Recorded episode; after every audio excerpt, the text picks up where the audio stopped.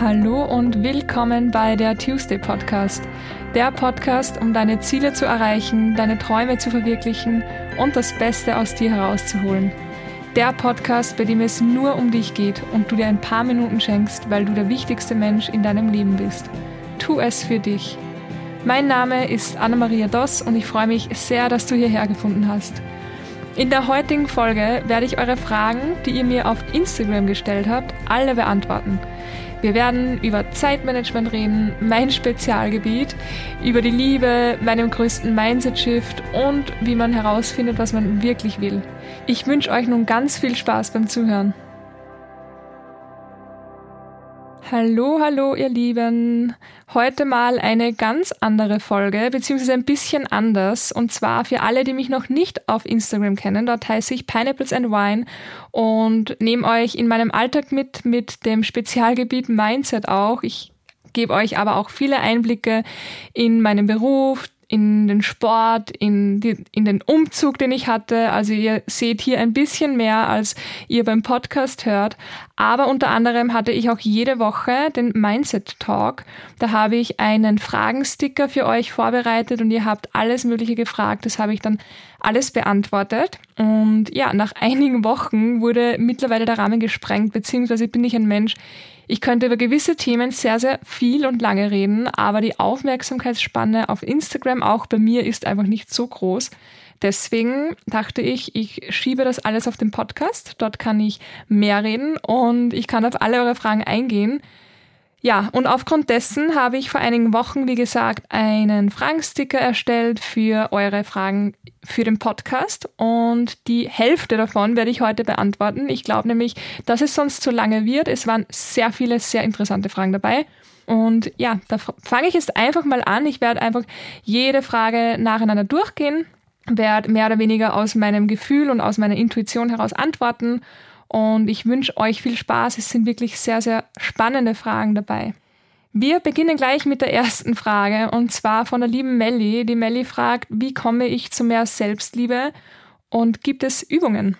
Die Frage finde ich mega spannend, weil es etwas ist, das man auf Social Media so wirklich überall liest.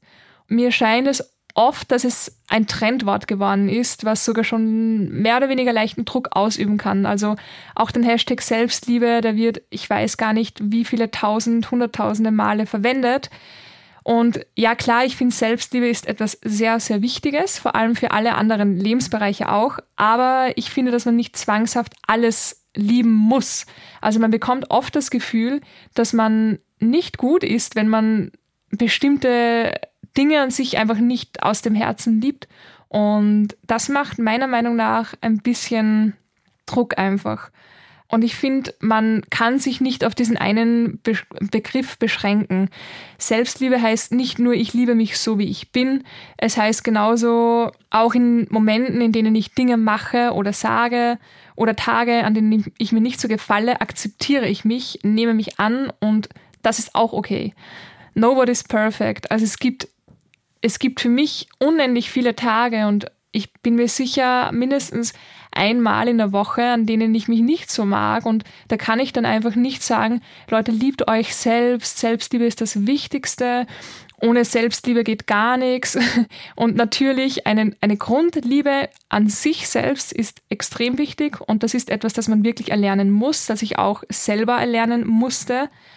Aber diese dauernde Selbstliebe finde ich ja, schwierig, weil es nur ein Begriff ist. Und Selbstliebe ist gen genauso dann eben, dass ich mal sage, heute bin ich extrem schlecht drauf, weil nichts klappt. Und nein, dafür kann ich mich jetzt nicht lieben, aber ich nehme es einfach so an und das ist okay. Also einfach annehmen und, und auch das Selbstbewusstsein, dass man sich bewusst ist, wer man, wer man ist. Dass ich weiß, hey, ich bin die Anna, ich mache viele Sachen sehr, sehr gut. Ich mache auch viele Sachen nicht sehr gut, aber das ist okay. Und ich liebe mich dennoch. Ich liebe mich obwohl ich nicht alles kann, obwohl ich nicht jeden Zentimeter meines Körpers liebe. Ich nehme mich an, wie ich bin und das ist okay. Und, und ich bin wichtig. Ich bin genauso wichtig, wenn ich, wenn ich Dinge habe, die ich nicht liebe. Ich bin genauso wichtig, wenn ich Charaktereigenschaften habe, auf die ich nicht sehr stolz bin. Ich bin extrem dankbar, dass ich das sagen kann, dass ich hier sitze und das sagen kann und dass ich da, davon erzählen kann, weil ich einfach nie der Mensch war, der so etwas sagen kann und der so etwas verstanden hat. Ich hatte extrem viele Selbstzweifel und Selbstliebe war für mich etwas, ich dachte, das hat man oder das hat man nicht. Ich wusste nicht, dass man das lernen kann. Und da finde ich es wichtig, dass man einfach beginnt, bevor man sich vom Spiegel stellt und sagt, du bist perfekt und ich liebe dich so wie du bist, ist sicherlich ein gutes Mantra, aber das Mantra ist vielleicht heiße Luft, wenn man nicht daran arbeitet ständig und sich mit sich auseinandersetzt und sich kennenlernt. Und wenn man sich nicht kennenlernt, weiß man ja nicht, was man lieben kann. Ich habe Seiten an mir entdeckt, die letzten zwei Jahre, die kannte ich vorher nicht. Und seit ich diese Seiten kenne, liebe ich mich mehr. Ich bin da oft, also nicht zwiegespalten, aber ich glaube, man darf mit diesem Begriff nicht zu schnell um sich werfen. Was ich da auch extrem wichtig finde, ist der Punkt, wie denke ich über mich. Kleine Kinder zum Beispiel, die zweifeln nie, denen ist es kackegal. Ich wollte es den anderen Ausdruck nicht verwenden. Denen ist es so egal, wie sie aussehen, was sie anhaben. Die denken nicht drüber nach, was könnten die anderen denken. Sie sind einfach. Sie leben einfach. Sie zweifeln nicht über sich. Sie probieren. Sie klettern worauf, sie fallen runter, sie stehen wieder auf und probieren es nochmal. Sie, wenn ein kleines Kind von der Schaukel fällt, dann passiert das nicht, dass das Kind sagt, okay, ich habe es probiert, es hat nicht geklappt, ich werde es nie wieder probieren. Nein, es heult vielleicht und dann steht es wieder auf und dann schaukelt es einfach nochmal und dann klappt's.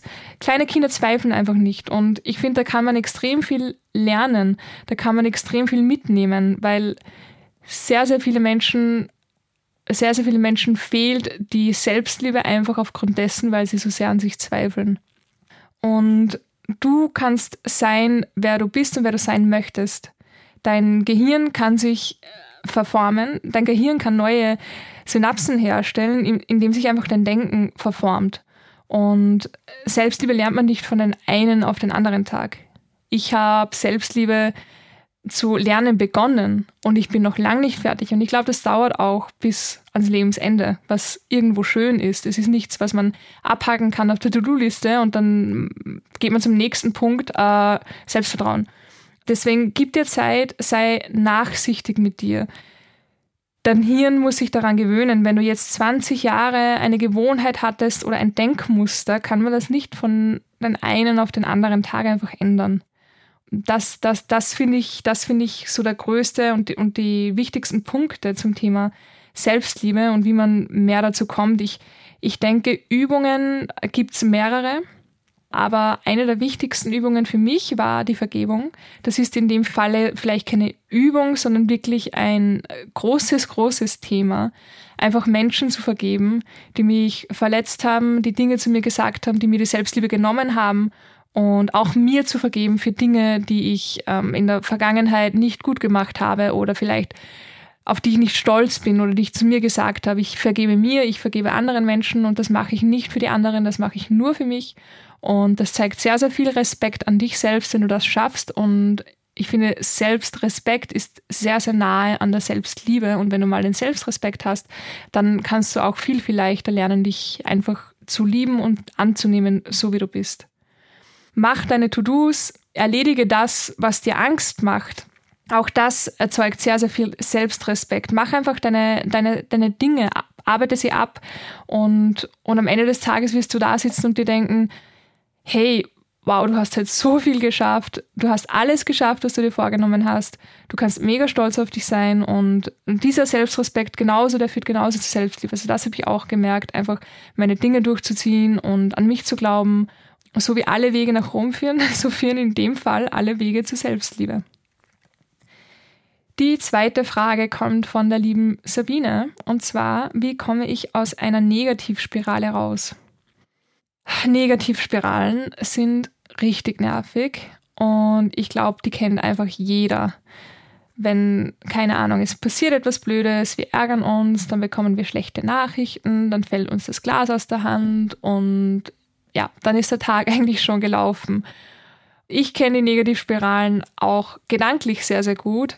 Gerade wie ich die Pille abgesetzt habe, letzten Dezember, da hatte ich so ein paar Tage, an denen für mich irgendwie alles so sinnlos erschienen ist, beziehungsweise ich alles irgendwie schlecht gemacht oder gesehen habe. Ich, ich hatte meine Ziele ganz anders im Kopf als an den anderen Tagen und fand sie lächerlich oder nervig oder anstrengend. Also es waren keine positiven Gefühle dabei. Es gibt viele Techniken, um aus einer negativen Spirale rauszukommen.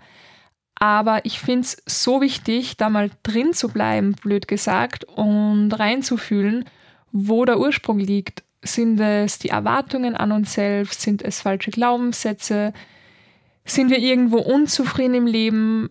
Und im Best Case merkst du vielleicht, dass die Negativität gar keine Berechtigung hat. Also oft, wenn wir in dieser Negativspirale sind und versuchen, diesen Ursprung auf den Grund zu gehen, merken wir, dass der Ursprung eigentlich sehr lächerlich ist, wie so ein klitzekleiner Schneeball, der ins Rollen gekommen ist und einfach immer größer geworden ist. Aber wenn wir diesen, dieses Bild jetzt, also ich stelle mir gerade vor, wie so ein kleiner Schneeball einen Berg runterrollt, wie so eine, ähm, nicht eine Lawine, sondern ja, einfach wie ein Ball und runterrollt und immer größer wird. Und wenn man dieses Bild, also diesen Film einmal zurückspult und zurück zum Ursprung kommt, sieht man, dass der Schneeball, der große am Ende, am Anfang ja ganz, ganz klein war und gar nicht so schlimm ist und dass wir metaphorisch einfach mit dem Fuß drauf treten können und er ist weg.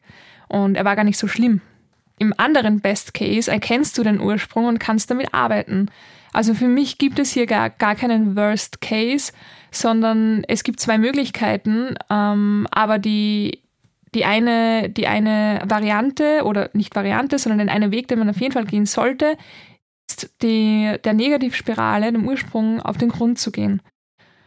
Ja, was mir, was mir noch sehr hilft, im Gedanken aufzuzählen, wofür ich dankbar bin, vielleicht sogar aufschreiben, einfach mal reflektieren, was ich die letzten Jahre alles erreicht habe, wo ich vor zwei Jahren stand und wo ich jetzt bin. Das vergisst man extrem oft, dass man nur den Moment sieht, was jetzt gerade passiert und die letzten paar Jahre, die einfach mega geil zum Beispiel waren oder die ganze Woche, machen wir es mal kleiner.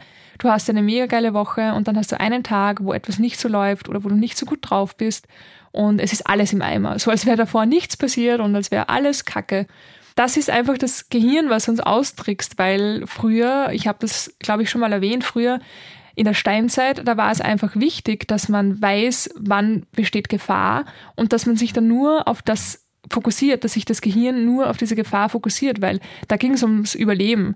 Aber jetzt geht es nicht mehr ums Überleben, jetzt geht es äh, um Scheiße, mein Shirt gibt es nicht mehr in meiner Größe, mein Tag ist gelaufen. Und das Gehirn kann das nicht unterscheiden und fokussiert sich noch immer extrem auf das Negative dann. Ja, und was noch sehr, sehr hilft bei mir ist, dass ich mir einfach etwas Gutes tue. Also, wenn ich in dieser Negativspirale bin, ich gehe spazieren, ich bestelle mir Pizza oder ich mache Sport, einfach irgendwas, wo man den Kopf frei bekommt. Mit einer guten Freundin treffen oder mit meinem Freund stundenlang quatschen, einfach alles loswerden, den ganzen Bullshit. Natürlich vielleicht jetzt nicht jeden Tag eine Freundin anrufen und sagen, hey, ich bin wieder schlecht drauf, kann ich alles abladen. Aber so grundsätzlich finde ich, ich bin ein Mensch, manche, manche sind so, manche nicht. Ich bin so ein Mensch, ich muss alles losreden und dann geht es mir einfach besser. Und im besten Fall geht es der anderen Person nicht schlechter. Ähm, oder einfach mal hinsetzen, die Augen schließen und einfach nur wahrnehmen. Einfach nur sein.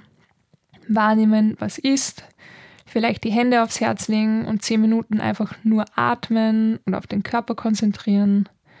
Einfach achten darauf, hört man seinen Atem, hört man sein Herz, wie spürt man seinen Körper.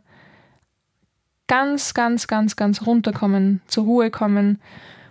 Das bewirkt bei mir wirklich Wunder. Und da gibt es, by the way, auch eine Technik, die heißt die EFT-Technik, also Emotional Freedom Technik. Ich weiß nicht, ob die wer kennt. Mit der kann man Ängste tatsächlich lösen oder sehr, sehr minimieren. Die habe ich selber ein paar Mal probiert und ich finde sie ganz gut. Aber wem die mehr interessiert, dann googelt es einfach. Also man schreibt EFT oder bei Laura Seiler findet ihr auch ähm, eine sehr, sehr coole Anleitung. Bei ihr habe ich das kennengelernt und das ist auch eine sehr coole, eine sehr coole Lösung, um, ja, um Ängste zu lösen. Okay, wir kommen zur dritten Frage. Und zwar, was tun bei großen Selbstzweifeln? Diese Frage kam von der lieben Ina. Ganz ehrlich, ganz simpel, ich spreche sie oft einfach aus. Also, ich habe vorhin schon erwähnt, ich bin ein Mensch, ich muss einfach ausreden Oft interessiert es keinen, aber ist vielleicht ein bisschen egoistisch, aber manchmal muss man einfach egoistisch sein und mir hilft es und ich weiß auch, ähm, wem kann ich was erzählen und wem nicht. Also ich, ich habe schon so viel Feingefühl, dass ich jetzt nicht so irgend einer Freundin gehe, wo ich weiß, die interessiert das Nüsse oder keine Ahnung, die hat gerade selber sehr viel um die Ohren, da gehe ich nicht hin und äh, jammere sie voll. Aber mir hilft das Aussprechen einfach extrem viel. Also meinem Freund gegenüber oder Freundinnen. Und ich habe das lange Zeit aber auch nicht gemacht. Also ich kenne auch die andere Seite, weil da mein Ego vermutlich zu groß war, keine Ahnung, ich irgendwie nicht schwach wirken wollte oder ich wem auch immer etwas beweisen wollte, dass ich eh alleine damit klarkommen kann. Aber es jemandem zu erzählen, alleine die Worte loszuwerden, das ist so befreiend. Also für mich ist das so befreiend. Dann eine neutrale Resonanz von außen zu bekommen, die dich wieder auf den Boden der Tatsachen holt und dich erinnert, dass du fucking awesome bist, ähm, ist ebenfalls sehr, sehr befreiend. Ich habe das so oft, dass ich dann mit Selbstzweifeln komme, wo mich eine Freundin ansieht und mich so anschaut, als hätte ich gerade den größten Bullshit geredet und dann sagt so, Hä, Anna, bitte sei einfach leise. Und alleine nur diese Aussage holt mich einfach wieder zurück. Und ich denke mir so, ja, Anna, sei einfach leise, du redest Bullshit. Wir zerdenken alles in unserem Kopf. Und da ist es irgendwo nicht weit hergeholt, auch mal Selbstzweifel zu bekommen, weil unsere Gedanken rattern. Und gerade wenn wir Selbstzweifel haben, rattern die gefühlt doppelt so schnell und es kommen doppelt so schnell Bullshit-Gedanken in den Kopf. Und die sind meistens sowas von nicht wahr. Ich finde es auch mega wichtig zu unterscheiden, was Instinkt ist und was Selbstzweifeln sind. Also, was meine ich damit? Ich habe zum Beispiel einen sehr starken Instinkt, wenn ich mir wo nicht ganz sicher bin, vom Bauchgefühl her, nicht von der Logik. Ich bin keine logische Person, ich bin ein Bauchmensch und wenn ich mir wo nicht ganz sicher bin, dann mache ich es einfach lieber nicht. Damit meine ich aber nicht, wenn ich nicht alle Fakten habe, eben, ich bin kein logischer Mensch, sondern einfach, wenn das Gefühl nicht ganz passt spontan nach Berlin zu fliegen zum Beispiel, fühlte sich zum Beispiel so richtig an, obwohl ich noch null Sidefacts hatte. Und auch da hatte ich kurz Zweifel und habe sofort eine Freundin angerufen, die mich dann am Telefon angeschrien hat. Ich habe sie angerufen, also für alle, die es nicht mitbekommen haben, ich wurde aufs, aufs Podcast-Event von Laura Marlina Seiler nach Berlin eingeladen und ich habe das gesehen und dachte mir so am Anfang so, verdammt geil. Und dann dachte ich mir so, verdammt scheiße, das ist nächste Woche. Und dann hatte ich diese Zweifel, ja, wir sind mit im Umzug, das Ticket kostet 200 Euro, ich brauche dann auch noch ein Hotel, ich brauche eine Freundin, die spontan ist, äh, ich will ja nicht alleine hin, ich bin äh, halt einfach ein Mensch, ich bin lieber mit Freunden. Und ähm, ja, ich, ich hatte diese, diese Selbstzweifel so, ja, ich sag's einfach ab, ich sage, es ist zu spontan. Und ich habe es dann einer Freundin geschrieben und sie hat mich angerufen und hat mich angeschrien und hat gesagt, Anna, was ist mit dir los? Du fliegst.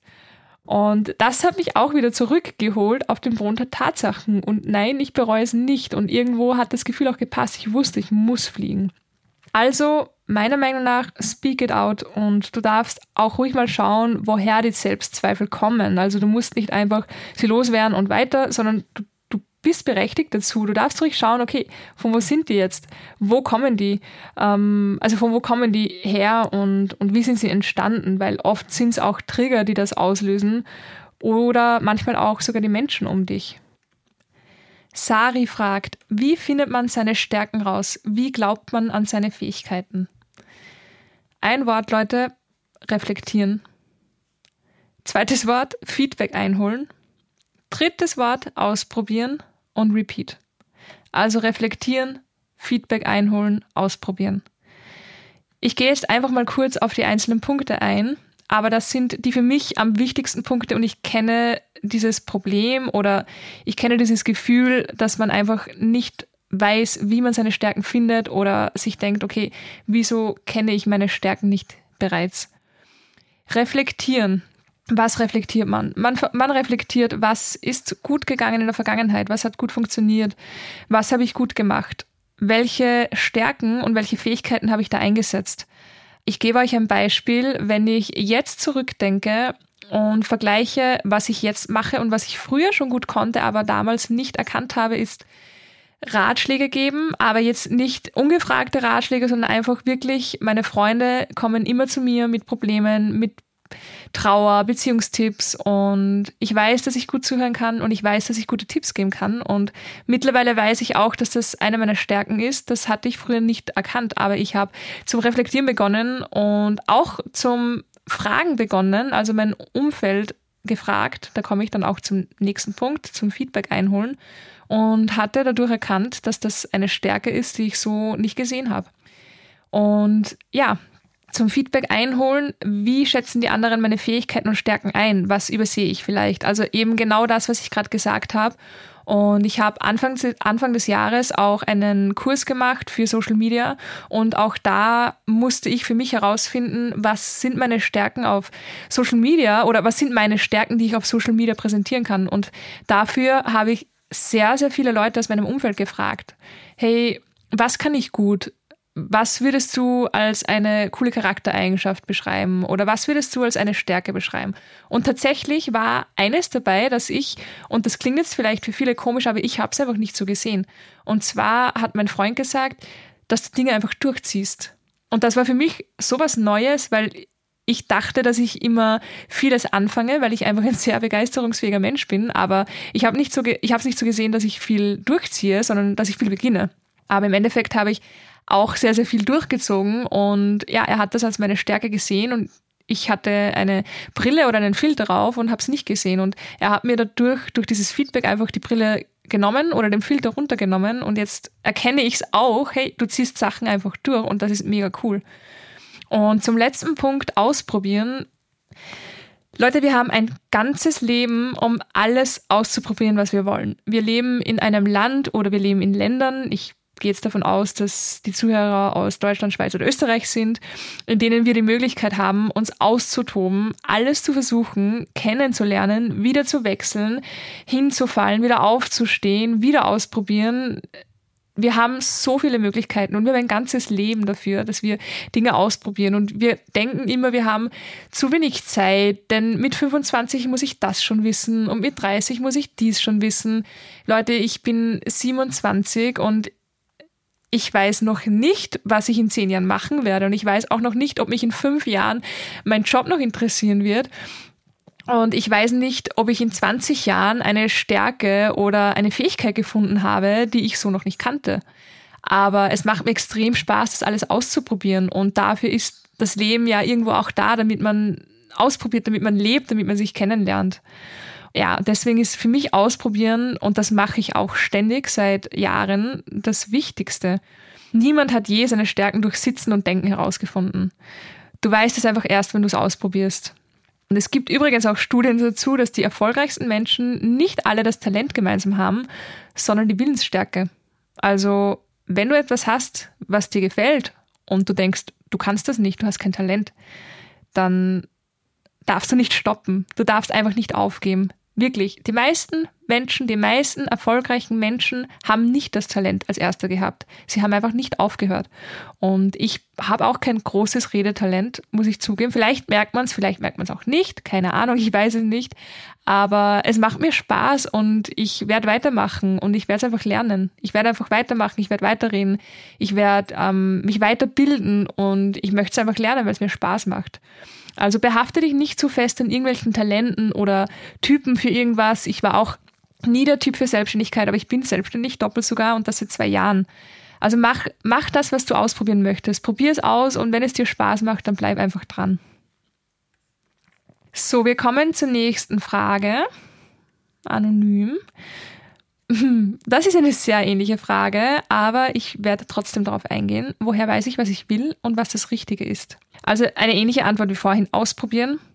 Außerdem, und das finde ich ganz, ganz wichtig, das Richtige ist das, was sich im Moment richtig anfühlt. Ich sage immer, wenn ich morgen nicht mehr das Gefühl habe, dass ich Ergotherapeutin sein möchte, dann mache ich was anderes. Punkt. As simple as that. Und es ist wirklich as simple as that. Und viele denken jetzt vielleicht, ja, so leicht ist das nicht, ich muss ja Miete zahlen etc. Aber alles geht, wenn du wirklich willst, glaub mir. Ich habe es ausprobiert und ich konnte mir auch nichts leisten am Anfang meiner Selbstständigkeit. Nichts. Aber ich fand Wege und Methoden, wie ich es einfach schaffen kann. Ich glaube, das eine zu finden, was man sein Leben lang macht, das gibt's nicht mehr wirklich. Und das finde ich mega, mega cool, weil wir sind hier, um uns auszutoben und nicht um gesellschaftlichen Normen zu entsprechen. Ich war so lange auf der Suche danach, bis ich drauf kam, dass es ja jetzt passt. Ich war ständig auf der Suche, was will ich machen, was soll ich machen, was passt zu mir, was will ich mein Leben lang machen und habe überhaupt nicht mitbekommen, dass das, was ich jetzt gerade mache, nicht nur okay ist, sondern dass es mir Spaß macht und ich muss nicht das eine haben, wo ich dann hinarbeite und das mache ich dann 20, 30, 40 Jahre lang. Nein, ich mache jetzt was und es macht mir jetzt Spaß und wenn ich nächste Woche was anderes machen will, dann probiere ich das andere aus.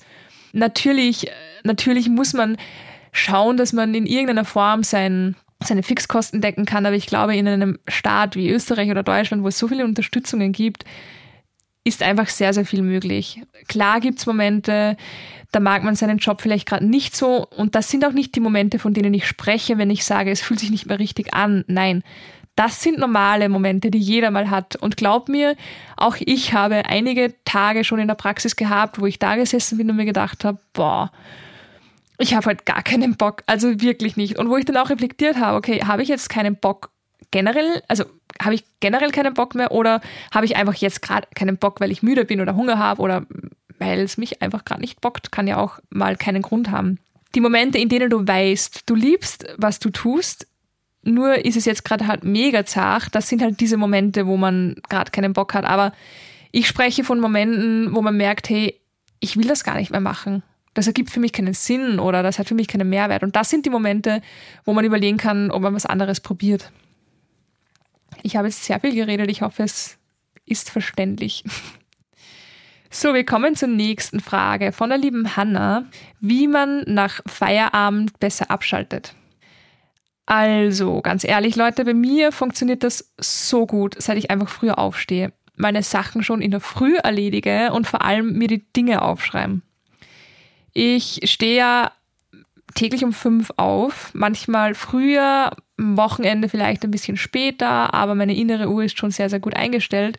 Und dadurch, dass ich um fünf aufstehe und schon bis es neun ist, vier Stunden Zeit habe, um meine Dinge zu erledigen, seitdem ist mein Kopf am Abend sehr frei. Und das ist so angenehm, weil ich kenne es auch anders. Am Anfang der Selbstständigkeit bin ich mit Gedanken eingeschlafen, was ich noch alles zu tun habe. Und mit denselben Gedanken bin ich aufgewacht. Und das ist sehr, sehr ermüdend.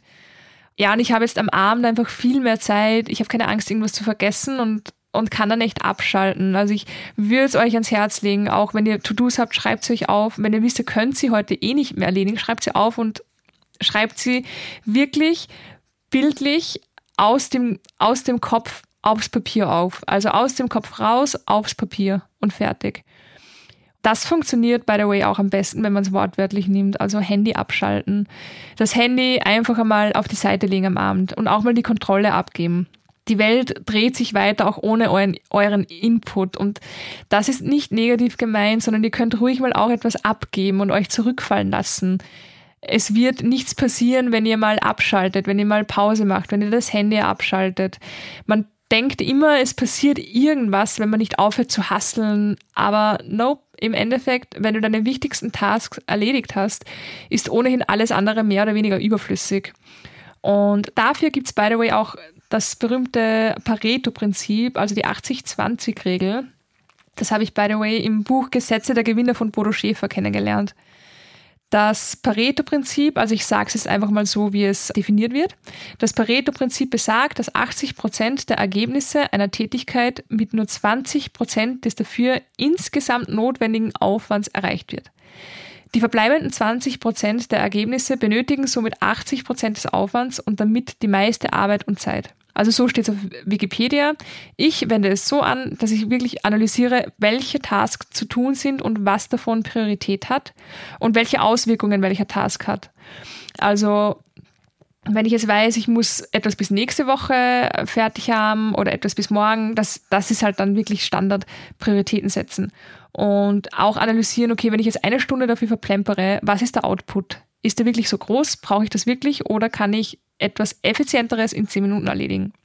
Das ist auch gerade im Zeitmanagement wichtig, also für mich zumindest, weil mein Zeitmanagement ist mega broke. Ich habe ein, ich habe gefühlt das schlechteste Zeitmanagement, das ich kenne. Ja, die nächste Frage von der lieben Victoria. Wie raffst du dich auf, wenn du nicht hinterherkommst mit der Arbeit? Ich habe meine Ziele klar im Kopf und muss sagen, ich bin da sehr motiviert, weil ich auch nur das mache, was ich liebe und was mir Spaß macht. Aber klar, oft bin ich auch überfordert. Also wirklich mega überfordert. Wenn, wenn jetzt zum Beispiel, bevor der Podcast gelauncht wurde, hatte ich den Podcast-Launch im, im Kopf. Ich bin genau zu der Zeit umgezogen in, ein, in eine leere Wohnung. Das heißt, es musste alles bestellt werden. Ich hatte die Ergotherapie nebenbei. Ich hatte Instagram nebenbei. Also es war sehr, sehr viel und ich war auch leicht überfordert. Und in solchen Momenten schaue ich eh wieder nach dem Pareto-Prinzip, was ist jetzt relevant, was ist wirklich wichtig und was kann warten. Ich habe oft diesen Druck oder sagen wir Drang, Druck ist immer so negativ behaftet, aber ich habe oft diesen Drang, dass ich, dass ich alles gleich sofort machen möchte. Also ich, ich kann einfach, das nennt man wahrscheinlich Ungeduld, ich kann einfach nicht warten, sondern wenn ich weiß, was ich machen soll und wie ich es machen soll, dann möchte ich es sofort machen. Und das sind halt manchmal oft zehn Dinge. Und wenn ich merke, es wird too much, mache ich das wirklich Relevante. Ob es jetzt Termine sind, die ich einhalten muss, Fotos für irgendwelche Kunden, Patienten, Berichte schreiben etc. Und danach wird dann auch wirklich abgeschaltet. Also wenn ich weiß, das ist jetzt extrem dringend, dass ich dieses eine Foto für diesen Kunden noch shoote, aber der Bericht für den Patienten kann warten, dann mache ich wirklich nicht alles auf einmal, sondern ich mache das Foto und schreib mir, wie ich schon vorhin erwähnt, ich schreibe mir dann auf, okay, du musst morgen diesen Bericht schreiben und fertig. Und ich mache dann auch nichts mehr. Es bringt sich einfach nichts durchzubeißen, wenn, wenn man einfach einmal Pause macht, weil ohne Pausen kann man ohnehin nicht so effektiv sein. Und wenn ich was wirklich gut machen will und zu 100 Prozent, muss ich auch genügend Ressourcen haben. Und Ressourcen kommen nun mal durch Pausen. Das Handy funktioniert auch nicht, wenn es keinen Akku mehr hat. Und auch wenn du unbedingt willst, dass es funktioniert und es wieder fünfmal einschaltest, es wird sich immer wieder ausschalten. Das heißt, du steckst es einfach an und es ladet und du lässt es mal ein paar Stunden liegen. Und so ist es auch mit uns. Wir brauchen einfach Pausen, um uns wieder aufzuladen. Und da kann der Beruf noch so viel Spaß machen. Das braucht jeder, glaub mir. Also es gibt, es gibt, vielleicht gibt es, das kann, kann ich jetzt nicht sagen, aber ich glaube, es gibt wenige Leute, die nie Pausen machen, weil ihr Beruf so Spaß macht. Weil dennoch kann es halt anstrengend sein. So, wir kommen zum Endspurt, die letzten zwei Fragen. Die liebe Petra hat mich gefragt, ob sich nach der Ruso viel ins Positive geändert hat oder ob es dann noch ein Weg war. Jetzt ganz kurz zur Erklärung, was die Ruso denn ist, für alle, die es nicht kennen. Die Ruso ist ein Coaching-Programm, ein Online-Coaching-Programm.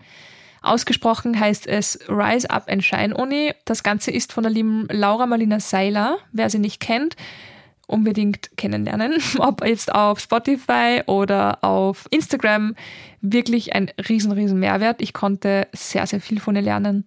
Die Ruso habe ich gemacht im ersten Lockdown 2020, damals im Frühjahr.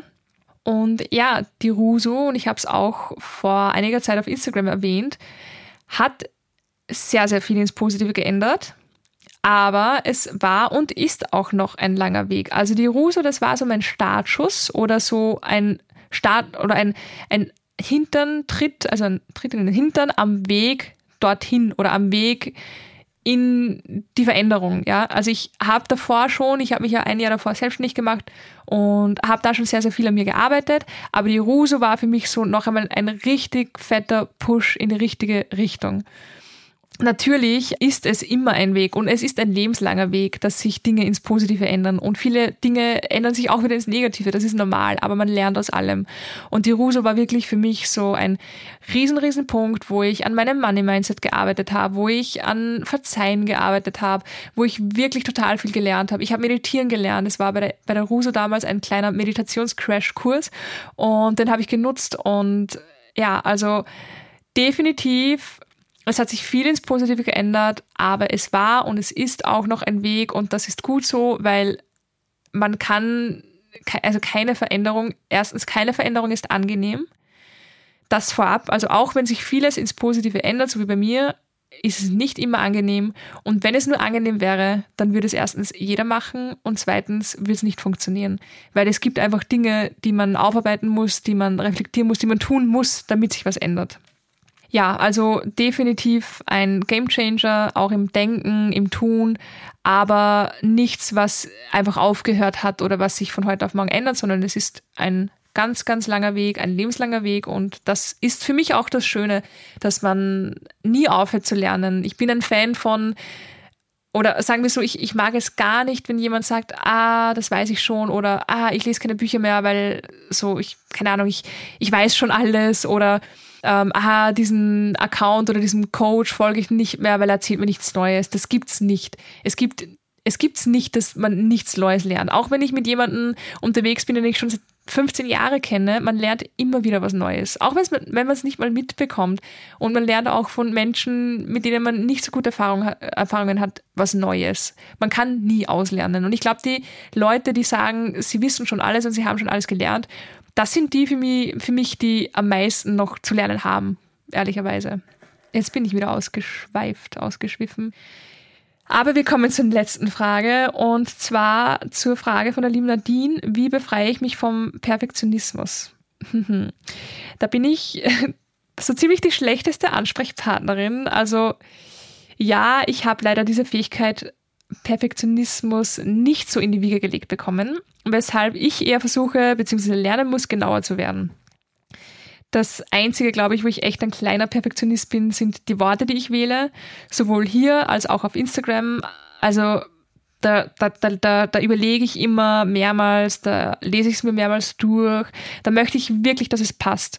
Aber ich sage es immer wieder, perfekt ist eine Illusion und eine Interpretation. Du wirst perfekt nie erreichen, weil perfekt für jeden was anderes ist. Also es gibt kein das perfekt. Für mich ist der perfekte Abend ganz ein anderer Abend wie für meine Schwester oder meinen Freund oder meiner Mom oder meinem Dad oder meinem Bruder oder meiner Oma oder äh, ihr wisst, worauf ich hinaus will. Es gibt kein Perfekt. Es gibt vielleicht das eigene Perfekt, aber es gibt kein generelles Perfekt. Und abseits davon, auch wenn du denkst, dass dass du es für dich perfekt machst, wird es immer Leute geben, die es scheiße finden. Also sorry, but that's the truth. Genauso wie mein Podcast hier. Wie viele werden sich denken, was will sie eigentlich? Aber genau das gibt mir die Freiheit, nach meiner, nach meinem Herzen, nach meinem Gefühl zu handeln und das zu machen, was ich gerne mache und das zu erzählen, was bei mir wirkt und wovon ich überzeugt bin. Das Ganze, also mein Podcast und alles, was ich sage, das sind ja meine Erfahrungen und meine, ähm, meine Tipps und das, was mir hilft und wovon ich überzeugt bin. Das ist mein, meine Art von Perfektionismus oder auch nicht. Aber das wird viele, viele, viele, viele Hörer nicht mal erreichen, weil sie sich denken, nein, Anna, das, was du sagst, das ist Bullshit. Und das ist auch okay. Ich sehe, abgesehen davon, Perfektionismus, by the way, also auch als eine Stärke, weil viele fragen immer wieder, wie befreie ich mich vom Perfektionismus und ähm, ich bin immer so perfektionistisch und viele behaften das so negativ und ich, ja, ich glaube auch, dass es anstrengend ist. Mein Freund ist Perfektionist und ähm, ich weiß, dass es für ihn manchmal auch anstrengend sein kann, weil man einfach nicht zu Ende kommt, weil man immer wieder etwas hat, wo man doch was anders machen möchte oder besser machen möchte. Aber genauso wie Non-Perfektionismus hat auch Perfektionismus seine Vorteile und im Endeffekt wird das Ergebnis so oder so wunderschön. Natürlich dauert es wahrscheinlich ein bisschen länger für Leute, die Perfektionist sind, aber die bringen dann vielleicht Dinge raus, die zu 100% toll sind. Und Leute wie ich, die Non-Perfektionisten sind, die bringen Dinge raus, die ganz cool sind, zwar noch nicht perfekt, aber dafür schneller. Also es hat alles seine Vor- und Nachteile und ich finde das mega schön. Ich glaube, die Menschheit wird ohne, ohne diesen, diesen schwarz-weiß, sage ich jetzt mal, also ohne diese Gegensätze nicht funktionieren. Die ganze Welt basiert auf Gegensätze. Es gibt Tag und Nacht, es gibt Ebbe und Flut, es gibt gut und schlecht, es gibt schwarz und weiß. Ähm, es gibt immer Gegensätze, es gibt Regen und Sonne. Die, die Welt funktioniert nicht ohne Gegensätze. Und ich finde das schön, weil das zeigt uns, dass es nur so funktionieren kann. Man kann nicht glücklich, man kann nicht erkennen, was Glück ist, wenn man nicht weiß, was Trauer ist. Also wenn man nicht erfahren hat, was Trauer ist. Man kann keine Liebe erfahren, wenn man nicht weiß, wie es ist, verletzt zu werden oder Hass zu erfahren. Es sind zwei, beides sehr, sehr starke Emotionen. Und beides hat seine, seine, seine Daseinsberechtigung, weil ohne dem einen kann man das andere nicht erkennen. Ja, also um, um zum Punkt zu kommen, ich finde Perfektionismus cool einfach weil ich das nicht habe und gerne hätte oder mehr ausbauen möchte. Und ich finde, man soll seine Eigenschaften einfach als Stärke nutzen. Also auch die schlechten Eigenschaften. Ich nutze zum Beispiel meinen Non-Perfektionismus als Stärke, indem ich sage so, hey, ich mache es einfach. Es wird schon passen. Und ja, und deswegen sitze ich da und nehme meinen Podcast auf. Ja, Leute, das waren sehr, sehr viele Fragen. Es waren nicht alle, by the way. Also es folgt ein zweiter Teil mit euren Fragen, die hier noch gelistet waren. Ich werde das auch tatsächlich regelmäßig machen. Es macht mir mega Spaß, so viele Themen in einer Folge reinzupacken. Aber wie gesagt, es sind sehr viele Fragen und der zweite Teil will auf jeden Fall folgen. Ich freue mich auf jeden Fall sehr, dass ihr bis hierher mitgehört habt und ich hoffe, es hat euch auch gefallen alle, die ihre Fragen wiedererkannt haben hier, schreibt mir gerne, ob ich euch helfen konnte, ob es Sinn gemacht hat, was ich gesagt habe. Und wenn ihr noch Fragen habt, schreibt mir gerne auf Instagram und gebt mir gerne Feedback, gebt mir gerne eine Bewertung, einen Kommentar. Ich möchte stetig lernen und ihr helft mir dabei. Also vielen Dank im Voraus. Und ich freue mich jetzt schon auf die nächste Folge, die wird mega spannend und euch wünsche ich jetzt einmal einen wunder wunderschönen Tag oder Abend oder Morgen, wann auch immer ihr das hört. Und ja, feiert euch selbst, Leute, vergesst es nie und wir hören uns beim nächsten Mal. Eure Anna.